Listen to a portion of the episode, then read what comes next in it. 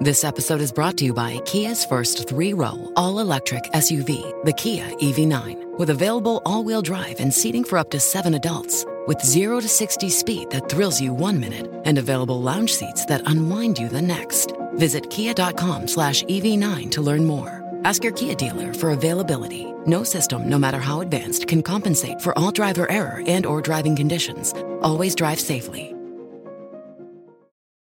Bonjour à tous et à toutes.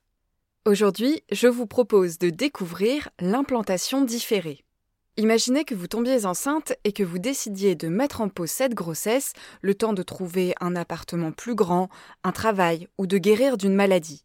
Une fois les conditions réunies, votre embryon s'implanterait dans votre utérus et reprendrait sa croissance comme si de rien n'était. Alors dit comme ça, ça paraît complètement improbable et loufoque. Pourtant, ce phénomène existe chez 130 mammifères. C'est ce qu'on appelle l'implantation différée ou encore la diapose embryonnaire. Jetons un coup d'œil aux ours polaires. Ces animaux s'accouplent au mois de juin.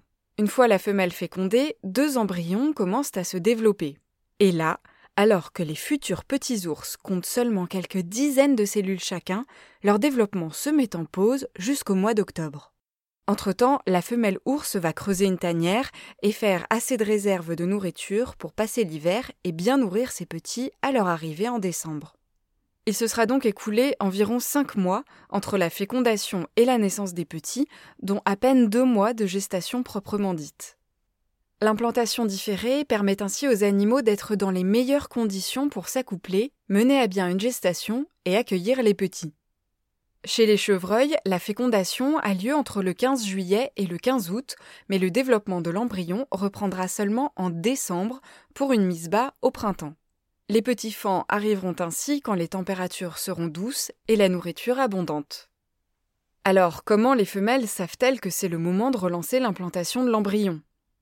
L'hypothèse actuellement admise est que le phénomène d'implantation différée est lié à la durée des jours, un indicateur fiable des saisons. Mais l'implantation différée répond aussi à d'autres problématiques. Certaines espèces de rongeurs décalent la gestation d'une portée si la femelle allait encore des petits. Ça évite qu'il y ait trop de petits par rapport à la quantité de lait disponible.